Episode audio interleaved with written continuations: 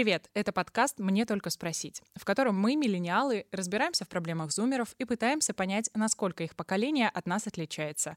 Меня зовут Вероника, я журналистка и SMM-специалист. Меня зовут Костя, я организатор волонтерской деятельности. В новом сезоне мы говорим о личном, о том, что обычно рассказывают самым-самым близким, и просим вас, наших слушателей, рассказывать свои истории. Сегодня мы затронем тему первого секса. В первом сезоне мы уже говорили о половом воспитании. И сейчас проверим, работает ли оно на практике. Этот выпуск предназначен для лиц старше 18 лет, поэтому если вы еще не достигли совершеннолетнего возраста, мы рекомендуем послушать наши другие выпуски. Есть вообще какое-то общее понимание, когда пора заниматься сексом? Многие переживают, что у меня его, может быть, там до сих пор не было, или наоборот. В общем, есть ли какой-то момент, когда вот прям пора заниматься сексом? Мне кажется, что нет какого-то установленного правила возраста, когда ты должен это делать. Но мне кажется, когда я была подростком, была такая история, что нужно, чтобы это было обязательно до 18, потому что в 18 ты выходишь во взрослую жизнь, и было бы неплохо уже что-то уметь но мне кажется, что это в жизни не особо работает, и не всегда есть партнер, который тебе подходит, поэтому любой возраст будет нормальным. Не, но есть э, правило в виде возраста согласия, то есть у нас закреплен законодательно возраст согласия, то есть это 16 лет. По сути, получается, нету чего-то, нету слишком поздно, есть слишком рано. Я думаю, стоит еще учесть о том, что не заниматься сексом тоже нормально. Да, особенно с учетом того, что есть асексуальные люди, которые вообще не хотят заниматься сексом. Но мне кажется, это вопрос твоей готовности. То есть, если ты понимаешь, что ты готов. Вероника, как ты поняла, что ты готова? Ну, у тебя был какой-то момент, когда ты поняла, все, я готова? Нет. Возьми меня. Да, именно так я и думала в этот момент. Да нет, я как-то поступала по наитию. И вообще очень многие вещи, которые, наверное, нужно было бы обсуждать э, с первым партнером, я не обсуждала вообще никак. Момент готовности был в моменте доверия к партнеру. Для меня это было ну, вот так. Для меня момент готовности наоборот. Это личная психологическая готовность, когда я готов, не ориентируясь наоборот на другого человека, а здесь больше ориентировался, ну, скорее на себя, что это уже я готов психически, морально, физически, что все получается можно. Просто физиологически проще, то есть, по сути, наступает половое созревание, и, по сути, чисто физиологически оба человека биологии подготовленные в какой-то момент, что они к этому готовы. Гораздо больше, мне кажется, и опаснее как раз вот эта вот психологическая, моральная сторона, чтобы, не знаю, не травмировать ни себя, ни окружающих. У нас на это есть вообще профессиональный ответ. На него нам ответила Алина Гибадулина, это психолог из ТИЗи. Мы спросили у нее, как вообще подготовиться морально. Она ответила, что если у вас есть сильные волнения и страхи, значит, пока ваша психика не готова. Поговорите с подругами, мамой или даже психологом. Важно полностью отдавать себе отчет в происходящем и хотеть этого в первую очередь самому. Первый раз всегда волнителен, поэтому так важно быть уверенным в том, что это ваш ваше решение, и вы готовы эмоционально. То есть тут, наверное, еще вопрос того, что если тебя уговаривает партнер, то есть делать это ради партнера, это не ок. Предположим, вот ты готов, ты вот психологически понял, что ты вот этого хочешь, ты к этому готов, все хорошо. Как тогда понять, что партнер готов? Ну, логично, блин, спроси ртом, чувак, ты хочешь или нет? Или спросить у партнерши. У нас есть история от слушательницы по имени Влада, где в этой истории она рассказывает, как прошел ее первый секс, как она к нему готовилась. И мне кажется, что э, там есть несколько несколько важных моральных аспектов, которые показывают, как сделать первый секс не травмирующим. В моем случае это был молодой человек, с которым мы встречались а, несколько месяцев. И эта ситуация произошла на квартире моей подруги. Подруга уехала и оставила меня кормить кота, а мне было скучно одной дома у нее. И я позвала своего молодого человека как э, шанс нам первый раз переночевать вместе. Это было довольно-таки романтично. Я очень хорошо помню, что даже в его глазах, э, в его движениях, в его поступках э, чувствовался такт, чувствовалось спокойствие. Это мне внушало какую-то уверенность, потому что для меня это был первый опыт, а для него нет. Я очень благодарна ему за то, что он э, проявлял инициативу, был уверенным, был чутким, говорил мне, что сильно любит меня, спрашивал, хорошо ли мне, нравится ли мне так, не больно ли. И я считаю, что это мега важно. Я э, почувствовала в целом уверенность э, в том, что я рада, что это все произошло именно с ним. Я рада, что он э, проявил уверенность, я рада, что он проявил любовь ко мне и показал то, что это действительно может быть приятно.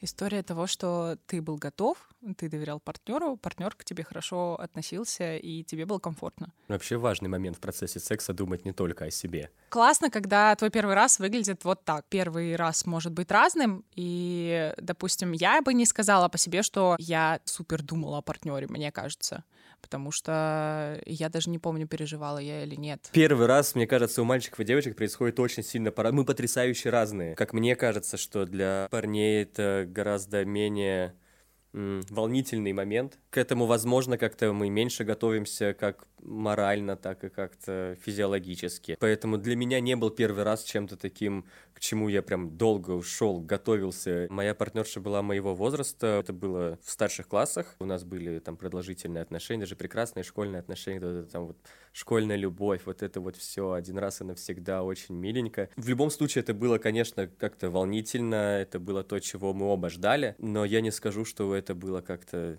Вау, супер. Мои представления примерно сошлись с результатом, который был получен. Мы без проблем поговорили на все нас волнующие темы до. То есть мы обсудили и контрацепцию, мы обсудили, ну, еще какие-то важные вещи. Первый секс, как и все, что вы делаете в первый раз, у вас не будет идеальным. Ваши отношения, ваши чувства, которые вы испытываете друг к другу, они компенсируют все какие-то моменты неловкости и, в общем, все штуки, которые могут пойти не так, просто потому что вы и так любите друг друга, у вас и так все хорошо. Вот. Так что даже если кто-то где-то накосячит, то это не будет чем-то критичным. Ты сказал, что это было романтично. В чем была романтика? Мы хорошо провели вечер, мы сходили на свидание, мы красиво погуляли по красивому городу, сходили в кино, по-прежнему считаю, что кино — это свидание. Кино, кафе, красивая прогулка, вот мы добрались до дома, была музыка, было все красиво, миленько очень. Я и сейчас так думаю, и тогда мне казалось, что для партнерши это гораздо более сложный момент, чем для меня, потому что у меня, по сути, это физиологически как минимум ничего не изменится. И поэтому было важно, то есть я думал о ее комфорте, и я понимал, что чем ей будет комфортнее, тем, собственно, и мне будет лучше и во время, и после, и для наших отношений. Мой первый секс был не настолько романтичный. А, Тебе не подарили розочки? Ну, я не очень люблю цветы вообще в целом, поэтому это для меня не супер важный критерий. Я, правда, довольно плохо помню первый секс, но я помню, что это были не розы, а пионы. Я на самом деле тоже не так много помню, чтобы в воображении восстановить эту историю. Ну, но... Ну, просто это был довольно короткий момент, что там запоминать. Вот, поэтому помню пионы. Пионы выбирал дольше явно. Мне было 18 лет. Мы на тот момент с чуваком встречались уже какое-то время. И я не знаю, мы ничего не обсуждали. Ну, то есть это не было какой-то супер подготовленной истории. Просто ты понимаешь, что, ну, окей, ну, типа, почему нет? Я помню два момента. Первый — это что на мне были какие-то трусы в горох. Моего партнера это никак не смутило. А меня это беспокоило. Я не строила, мне кажется, каких-то супер ожиданий, и поэтому у меня не было какой-то супер идеализированной картинки.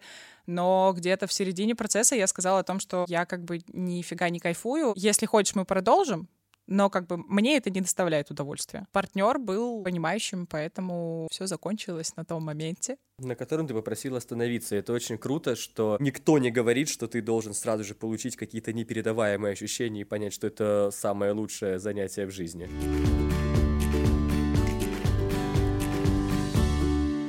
Мы подготовили несколько коротких дурацких вопросов про первый секс. Давай, бриться перед первым сексом или нет? Кому? Ну вообще, вот тебе. Да нет. Я бы ответила да. Так я поэтому спрашивал, кому?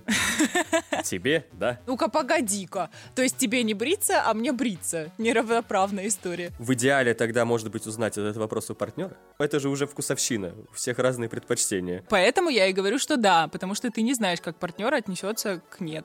Окей. Вероника спрашивает справку или нет? Да. Но я ни разу не спрашивала. Но мне кажется, что это важно. Что, спросить справку? Ну, не справку, а просто хотя бы поговорить с человеком про какие-то его заболевания. Мне кажется, ты должен быть подготовлен и знать про это. Нет? Ну, хотя бы использовать контрацепцию. Ну, это как минимум, да. Да. Классно, если вы ищете какие-то адекватные источники для того, чтобы вообще прочитать про секс, про э, физиологию партнера и так далее, и про то, как э, вообще к этому всему относиться. Но я думаю, что здесь будет корректно, если мы спросим об этом у нашей гости. У нас в гостях Тесс, секс-просветительница, блогерка.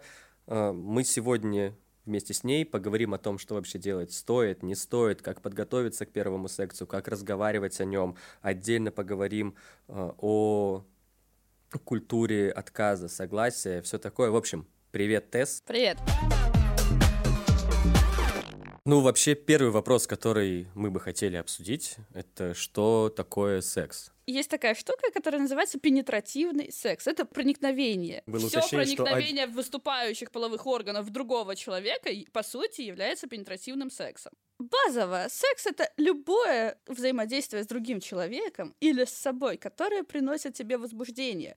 Вне зависимости от того, находитесь вы рядом, раздеты вы рядом, в онлайне вы или проникаете друг в друга? Есть же такое, не знаю, как сказать, миф заблуждение, утверждение у кого-то, что да, секс это только когда два человека голые в кровати. Например, что если это просто... Переписка о сексе, то она многими не воспринимается как ну, секс. кстати, переписка о сексе мной не воспринимается как секс. Ну, это же, не знаю, какой-то флир, там еще что-то такое уже более Это продвинутое. секстинг. Да. В слове секстинг есть слово секс. В слове чем? Переписка о сексе называется секстингом, потому что в процессе ты одновременно текстишь, текстинг, и одновременно ты занимаешься сексом виртуально, представляя, что именно произойдет. Окей, хорошо. Вот для меня тогда, раз был вопрос, что такое для нас секс, для меня секс это все-таки, когда этот человек присутствует рядом со мной, да. Я на самом деле тоже не воспринимаю переписку как секс. Это прелюдия, может быть, тогда. Но это прелюдия к последующей прелюдии. Тогда вот такая история здесь должна быть. Типа, Ну по крайней да. мере, узнать имена друг друга. Ну, было бы неплохо, конечно, но, возможно, мы сразу отправляем фотки в общий чат. Ты видел тик- ти- тикток этот? Не видел? Нет. Есть тикток, где чувак такой отослал свой дикпик в общий чат. Удалил только у себя. Что мы можем сказать по поводу такого понятия, как девственность? Насколько оно сейчас вообще в 21 веке существует, не существует? Потому что мне кажется, что наше отношение конкретно вот к девственности поменялось, и плюс Чисто технически девственность — это кусочек кожи, ну, то, что мы привыкли считать девственной плевой и все такое, который просто находится, который не является цельным, который нельзя разбить, который можно порвать, и тогда будет кровь. Но это другой вопрос, это плохо. Но сама по себе девственность — социальный конструкт, потому что к девственности относится отсутствие какого бы то ни было контакта или желание этого контакта. И вот здесь уже сложные моральные дилеммы. Ну да, потому что если считать э, девственностью только, как она там правильно называется, дефлорация, типа Гимен. разрыв девственной плевы, Да. плевы, э, то тогда получается, что все мужики не девственники. Автоматически с рождения. Да. Еще, наверное, есть дополнение про то, что не у всех вообще есть. Во-первых, она есть не у процент. всех девушек. Во-вторых, она есть ярко выражена не у всех девушек. В-третьих, поскольку она состоит из кожи, а вокруг нее мышцы, она может растягиваться и видоизменяться от занятий спорта, гимнастикой, шпагатов. Она может травмироваться в очень разных случаях. Держаться за нее как-то архаистично. Ну, не знаю, просто есть же огромное количество мифов про лишение девственности. Не знаю, что, например, ну, это типа не современные традиции, да, старые они были, существуют сейчас, слава богу, вроде как отмирают, но все равно, что, например, нужно застилать там кровать белыми простынями и потом, собственно, по, На забор по- по- по, по наличию, да, потому что по наличию крови на простыне будет понятно, что девушка выходила замуж девственницей или нет, где-то она обманула, значит, всю семью жениха. Проблема в том, что до сих пор вся вот эта история про то, что, блин, если не было крови, что делать, я что, где, как это произошло, Привет, меня зовут Аня. История довольно интересная. Она про стыд. Мне было, по-моему, около 17 лет. В нашем городе была организована поездка в европейский город. Собственно, отправлялись в путешествие на автобусе. Классно, весело, все друг друга не знают, но при этом в поездке знакомимся все такое. Польша и Чехия. И там я познакомилась с мальчиком. Я как бы заочно его знала. И как-то так закрутилась, завертелась. Мы гуляли с ним, то есть у нас было свободное время, нас- отпускали на какие-то периоды погулять самостоятельно. Все так достаточно романтично, весело, очень по-юношески. Прикольно. К концу поездки, она длилась там около недели, а мы жили в отеле, Мы решили с мальчиком переспать. Это был первый секс для меня, я ему об этом сказала. Я переживала, конечно, как бы не рассчитывала на то, что э, в этот момент я в такой поездке я захочу вдруг лишиться девственности. Но, видимо, я была уже готова на каком-то уровне. Нужно было, видимо, найти только человека, с которым это сделать. Вот, и в целом секс был, ну, ок, типа, я не скажу, что это было супер классно или супер, супер плохо, просто было, он был очень бережен, э, прям заботлив для человека, которого я так мало знала. Это, в общем-то, было довольно мило меня это успокаивало. Ну, естественно, как и должно было быть, э, была кровь. Вот. И что, почему эта история про стыд? Потому что женщина, которая была куратором нашей группы, она, соответственно, не знаю при каких обстоятельствах, она, в общем, это все заметила, кровь, я имею в виду, на простынях. Э, и это было у него в номере, у мальчика. Вот. И, ну, в общем, там быстро она все это сложила в одну цепочку и сделала какие-то свои выводы, которые, ну, как мне показалось, были неправильными на тот момент. Вот. И пристыдила меня тем, что такое со мной произошло. Меня той маленькой это было неприятно, я боялась, потому что я думала, что, блин, ну, наверное, легкомысленная, и зачем я все это сделала, и сейчас расскажут родителям, и я буду э, позором. Вот. Но ничего такого не произошло. А, с мальчиком мы подружили потом еще недолго. Вот. И как бы вот такая вот история. Понятно, что со стороны куратора это было максимально неправильно, мне кажется. Но это неэтично, некорректно, нельзя так делать. Всем понятно, что влезать в личную жизнь других людей нехорошо. Но ведь здесь за секс может быть стыдно как самому человеку. Ты же все равно думаешь, что, не знаю, не слишком ли рано, а правильно я поступаю, может быть, стоило еще подать. огромное количество мыслей все равно крутится перед этим. Не знаю, как у девочек, но, в общем, у мальчиков, и у девочек, мне кажется, одинаково, что может быть все, что угодно. Огромное количество загонов у тебя и так в голове, Мне а кажется, когда тебя еще пристыжает даже... взрослый человек. А если родители узнают, правда, что, что подумает мама? Мне кажется, у мальчиков даже чуть меньше загонов, потому что в среднем мальчики более-менее хорошо относятся к сексу в раннем возрасте. А вот девочек за это пытаются гнобить. Девочкам часто еще так вдалбливают, типа, выгоню тебя, принесешь подоле. Поэтому у девочек очень много и так страхов, комплексов действительно по поводу того, что они рано ли, а тот ли человек, а что делать, если он этим воспользуется. Еще не знаю, как сейчас, когда я была вот в возрасте первого раза, очень популярны были всякие статьи Космо. Он мной воспользовался, Ему так понравился наш первый секс, что он ходит за мной и требует еще. Очень много было случаев среди мне знакомых людей шантажа, типа я расскажу всем, что мы спали, если ты не переспишь со мной еще. И как бы в такой ситуации получить стыд от взрослого, вроде как адекватного человека, это как-то очень больно.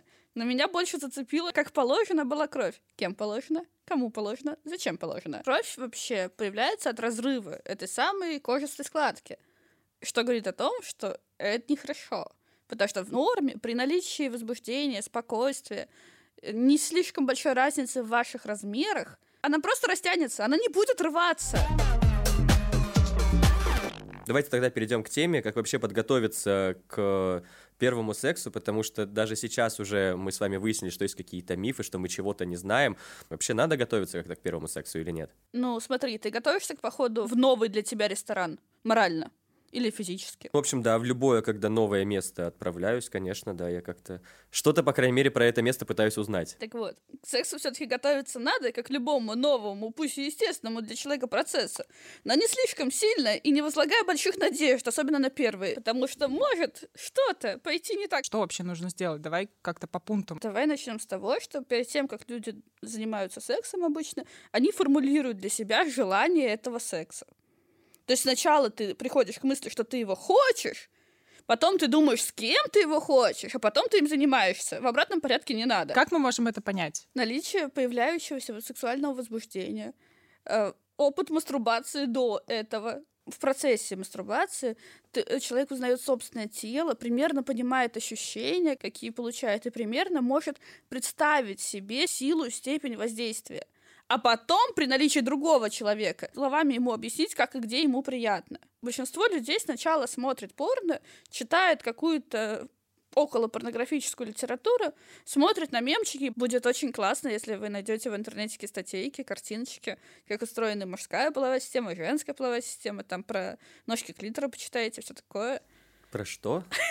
Ножки клитора? Странный провокационный вопрос. Как ты думаешь, какого размера в среднем клитор? Могу только относительно языка называть размер. 10-12 сантиметров. Угу. Ну, ну типа мы видим только верхушку да. айсберга. Ты такой холодный, как айсберг И он просто находится внутри. Так. У него есть пещеристые тела, как в половом члене, угу. а есть ножки. Такие нервные окончания. С точки зрения физиологии примерно понятно, как можно подготовиться. А с точки зрения, чтобы мне потом не было стыдно за секс. Когда ты понимаешь, что это твое желание, то тебе уже чуть проще отстроиться от того, что тебе говорят другие люди. Ну так, типа, я хочу пойти гулять. Мама говорит, что холодно, но я хочу. Я, наверное, оденусь потеплее и пойду. Так и с сексом ну, то есть э, здесь первостепенно ты думаешь все-таки о своем желании, а не о том, э, что тебе говорят другие люди, и мама общество, в том числе, да. да, и общество. А, что вообще мы должны обсудить с партнером перед первым сексом? Желание партнера в нем участвовать, например. А ну, а еще свое желание в нем участвовать. Ну, ты говоришь про культуру согласия. Вообще, как ее объяснить и что это такое? Культура согласия предполагает особенно активного согласия, что ты прям словами берешь подходишь к человеку, говоришь, привет, я хочу тебя. Но прям так мы не можем сделать. Это несколько ошеломляюще станет для человека. Поэтому сначала выражаешь человеку симпатию, потом оказываешься с ним в расслабленной, спокойной обстановке. Иногда об этом проще спросить в переписке.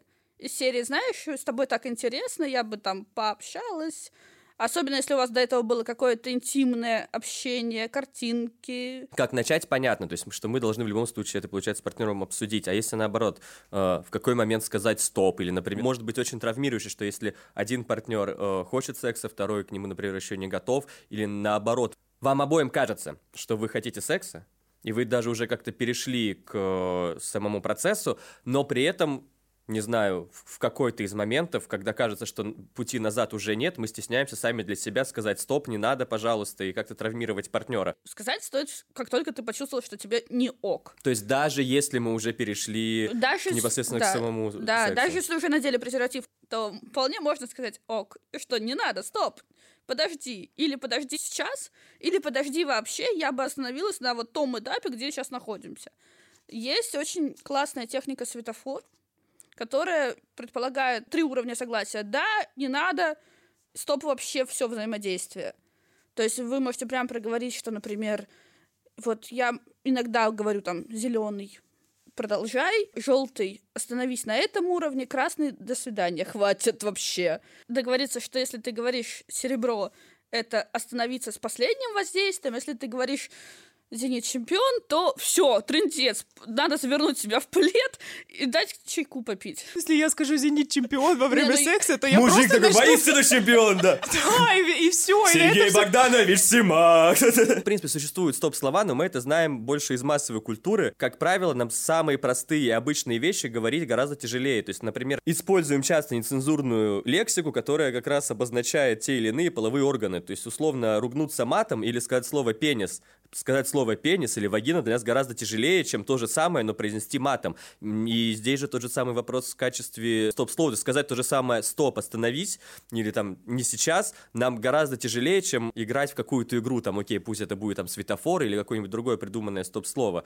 Хотя ведь, чтобы все прошло максимально, как мне кажется, спокойно, комфортно, мы должны просто научиться называть вещи своими именами. Штука индивидуальная, но многим людям, например, отказывать, прямо отказывать гораздо сложнее. Мне раза сложнее прямо отказывать. Ага, а теперь представляешь, ты и так в стрессе, и тебе сверху надо еще сейчас отказать. Угу. Ты начинаешь увиливать, э, как-нибудь, да ладно, потерплю, да тут недолго осталось. Каким образом тогда перешагнуть собственный зажим и свое неумение сказать стоп? В общем, каким образом все-таки перебороть себя и сказать... Любой отказ все равно травмирует человека. Хочешь ты этим его травмировать или нет, но это все равно укол в стиле «со мной что-то не так, раз мне отказывают». И при хорошей самооценке это будет маленький укол, при плохой это будет большой. Так а что тогда делать? Объяснять человеку, почему нет? Да, свои чувства и эмоции. А, но здесь получается такая очень большая проблема, что ты начинаешь объяснять, ну, максимально корректно, нежно, чтобы не обидеть и не задеть человека, и ты проваливаешься в то, что ты не можешь прямо объяснить, почему. Ты начинаешь как-то вот вокруг ходить. Тут еще, наверное, вопрос того, как мы вообще относимся к отказу, да, э, потому что у нас многие воспринимают отказ как не отказ. Ну, типа, если ты говоришь нет, то, наверное, надо быть погорячее. Может быть, э, нет не означает нет. И тут, как бы, мне кажется, важно проговорить, что нет — это нет и все, не нужно ничего додумывать. Но мне кажется, сейчас уже чуть меньше вот этого женское нет это нет, а женское не это да, но я поломаюсь, которое было ну очень популярно несколько лет назад. В принципе, получается, что нужно отметить, что именно в процессе секса э, такие слова, как да, нет, стоп, надо воспринимать так, как они есть. То есть, во-первых, в принципе, получается, наверное, не стоит заигрывать с парнем, типа, о, нет, нет. Мы же так, получается, сами только приучаем второго человека к тому, что мы продолжаем играть. Просто, опять же, то, о чем мы договариваемся заранее, как раз говоря про культуру согласия, что если мы действительно этого хотим, то надо действительно так и сказать. Да, конечно. То есть не, ой, ну нет, мы подумаем. То есть типа... не просто да, да, конечно. Там должно быть уточнение. Да, конечно. Но тут еще такой интересный момент. А, большинство советов по поводу, как подготовиться к первому разу, что можно сказать нет и так далее, относятся к девушкам. Но прям мало кто задумывается, что в процессе парень тоже может передумать. И это также нормально. У нас есть история от э, Тани, довольно показательная история про то, как э, обсуждать секс с партнером и к чему это приводит. Всем привет, меня зовут Таня, и у меня тоже есть история, связанная с первым сексом. Начнем с того, что по меркам нашего современного общества я лишилась девственности довольно поздно. И более того, мой первый партнер э, также был девственником на тот момент. Мы, как взрослые люди, решили подойти к этому довольно серьезно.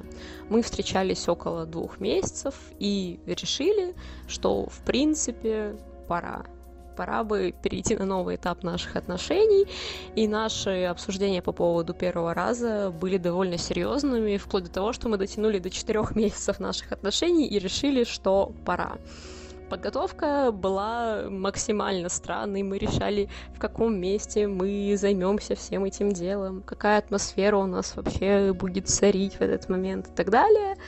Вплоть до того, что а, а давай на всякий случай оставим возле кровати бинты, мало ли что. Вот. В итоге, конечно, все э, пошло не по закону Мерфи. Мы, мы решили заняться этим делом гораздо раньше. Э, более того, я надеюсь, что мой бывший уже э, не будет слушать этот выпуск. Пил Виагру для того, чтобы... Так, ну блин, а вдруг я сделаю тебе больно, ты расплачешься, и у меня все упадет. И поэтому он выпил Виагру перед этим. И мы настолько, блин, увлеклись всем этим, что когда мы начали этим заниматься, мы забыли э, о всей той атмосфере, которую мы обговаривали несколько дней, даже недель. Э, в итоге мы занимались сексом э, под Гарфилда. Да, это я успела запомнить. Ну, а в целом все прошло довольно нормально, и я э, даже радуюсь тому, что это было э, не так, что ты там напился и лишился девственности где-нибудь на выпускном в школе, а ты договорился с человеком, вы обговорили все детали о том, как вам будет удобно, а нужно ли ложить подушечку под попу и так далее. И в целом я даже немножечко горжусь своим первым разом.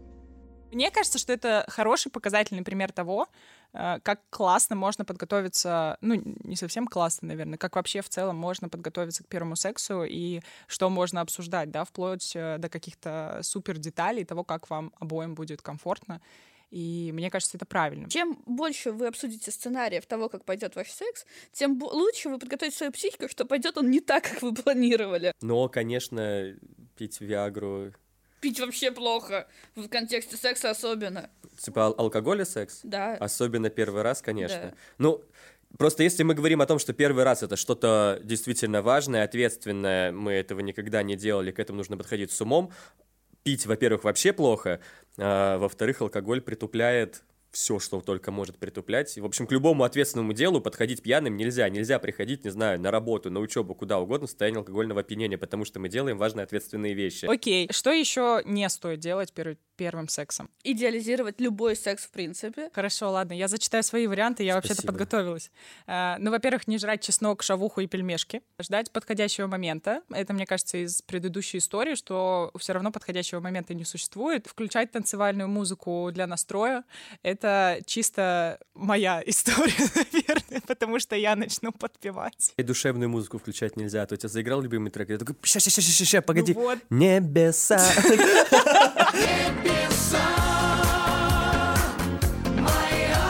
Чего вообще люди не ожидают и стесняются в сексе? Что может произойти такого, о чем ты не думаешь перед твоим первым разом? Мы можем не ожидать активной или, наоборот, отсутствия естественной смазки. Мы же еще можем не ожидать каких-то, не знаю, звуков, которые издает другой партнер, которых мы раньше от него не слышали. Вряд ли, если у нас не было секса с этим человеком, то мы видели его полностью обнаженным. То есть, опять же, какие-то физиологические вещи, которых мы не догадывались, которые могут, не знаю, вряд ли повергнуть в шок.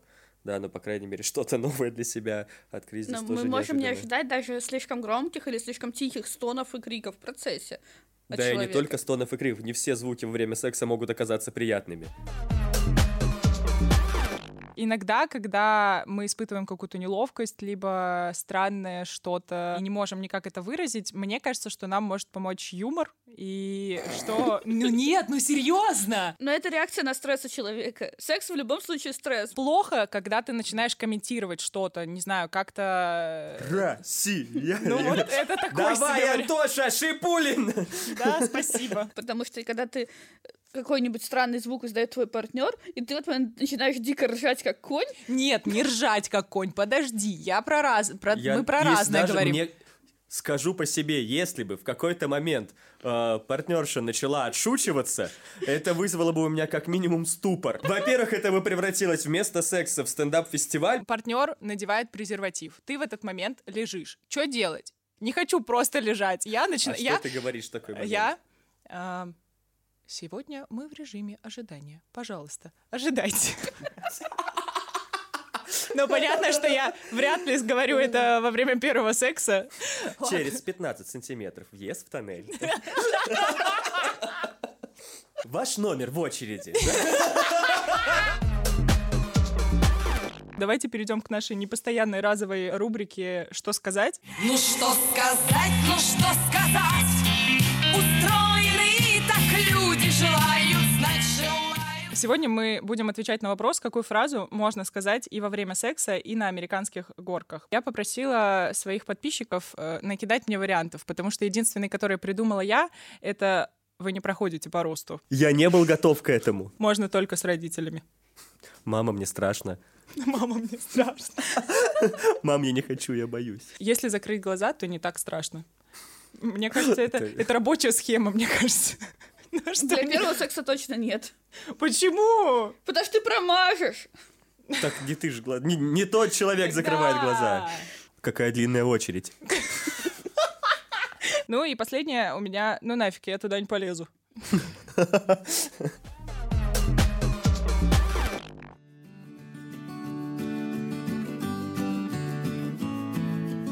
Вы слушаете обсуждение про секс в аудиоформате. А когда-нибудь слушали обсуждение новостей в аудиоформате? Самое время это сделать. Шаман Шоу – молодой, легкий и ненапряжный подкаст с двумя ведущими – Шаманом и Максом Автовым, напоминающий старый добрый прожектор Пэрис Хилтон. Ребята умело говорят на абсолютно любые темы с юмористическим уклоном, обсуждают смешные новости и объявления, а еще в каждом выпуске шутят на тему секса. Послушать ребят можно по ссылкам, которые мы оставили в постах к этому выпуску. Мы обсудили в основном истории, когда два девственника лишаются девственности, но очень часто, когда один партнер опытный, а второй нет. И Ну у нас да. есть история от Леши на эту тему. Это было лето, июль. Мне 15 лет, я только закончил 10 класс. Ей 21 год, она заканчивает финек, последний курс. Мы едем в Геленджик, наши взгляды встречаются в поезде, мы начинаем разговаривать. Оказывается, что мы едем в одно место отдыхать. Потом, когда трансфер был, трансфер, старый ЛуАЗ, по-моему, вот нас перевозил, мы в автобусе смотрели друг на друга. Через три дня мы поцеловались, ходили гуляли, держались за ручку, было романтично. А потом она сказала, что пора. Так как я маленький, неопытный, я говорю, ну пора, значит пора. Мы долго целовались на берегу моря. Потом она говорит, ну завтра тогда. На следующий день мне мама с братом говорят, что надо ехать на водопады. Я притворился умирающим. Мама очень обиделась на меня, типа у меня вот голова болит и так далее. Они поехали без меня, тем самым освободив домик. Ну и все это и произошло. Ожиданий, конечно, было больше, потому что к тому времени фильмы я уже просматривал и видел, как там мужики пыхтят, кряхтят и стараются. Так что так. А водопада я с тех пор так и не видел. Уже 20 лет прошло, а все без водопадов живу. Хорош. Это крутая история. Хорошая концовка. Да, да, да, водопада я так и не видел. Да. Ну вот, и эта история, наверное, о том, что, наверное, есть какой-то плюс в том, что твой партнер более опытен, чем ты. Ну, это, кстати, как история, как пример тест, что с, э, с новым рестораном. Когда ты один выбираешь какое-то новое место, куда отправиться, тот же самый новый ресторан, ты ничего не знаешь, ни человек, которого ты пригласил, ничего не знает, то это место может объективно оказаться провальным. А если тебя кто-то позвал в новое место, и тебе о нем уже что-то рассказали, Курточку с тебя сняли, показали, куда пройти. Секс это не всегда весело, и вообще-то это очень ответственный процесс. У нас могут случаться разные неприятности. Из плохих последствий секса на ум сразу же приходит нежелательная беременность и различные заболевания, передающиеся половым путем. Презервативы – один из самых надежных способов, который защищает одновременно и от инфекций, и от беременности в превентивном порядке то бишь до наступления беременности. Начнем с того, что презервативы делятся не только по маркам, но и по размерам. Размер презерватива — это не диаметр, это полуобхват.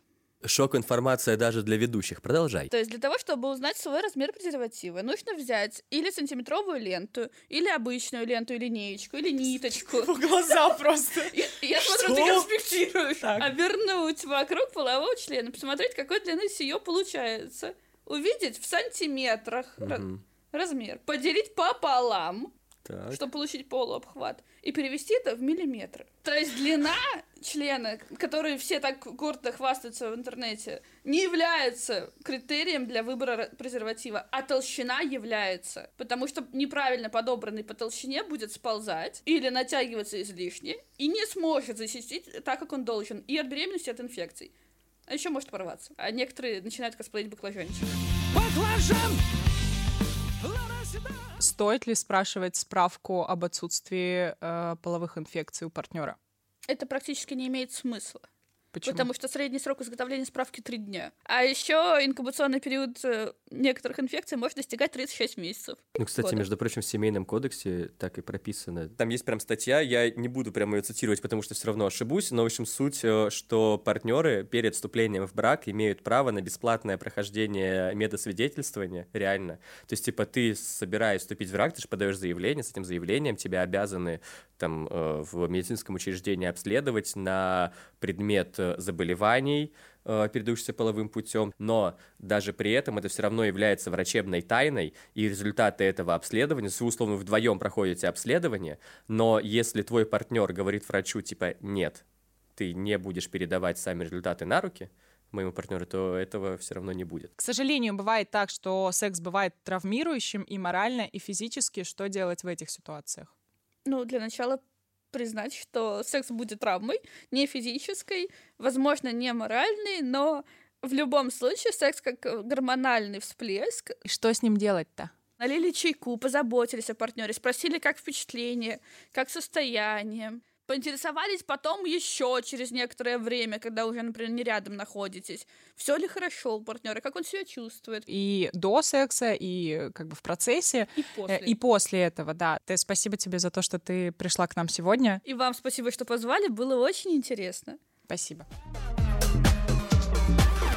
Подводя итоги нашего выпуска, наверное, классно сказать еще одну мысль, которую нам прислала Алина Гибадулина, про то, что перед первым сексом классно, ну, не волноваться и не нервничать, понятно, но тут есть хороший лайфхак, просто поизучать с партнером тела друг друга. Ну, кстати, мне кажется, не только перед первым сексом в жизни, в принципе, перед первым сексом с новым партнером довольно странно сразу же переходить ко всем. Все любят разное. И как только мы начинаем экспериментировать, не надо это делать сразу же, сходу. Не все любят блестки, не все любят, не знаю, масла. И даже если вы купили ароматические свечи... Ко всему быть готовым невозможно, но некоторые вещи нужно помнить. Это принцип согласия и контрацепция, и многие другие вещи, которые мы обсуждали сегодня. Важно, помните, что алкоголь, наркотики и остальные нехорошие и запрещенные вещи, они приносят исключительно негативные последствия, и ни в коем случае не нужно к ним прибегать. Ни по жизни, ни тем более перед первым сексом. Это был подкаст «Мне только спросить». Меня зовут Вероника. Меня зовут Костя. Пока-пока. Пока-пока. Выпуск записан совместно с городским центром «Контакт» и Домом молодежи Царскосельский.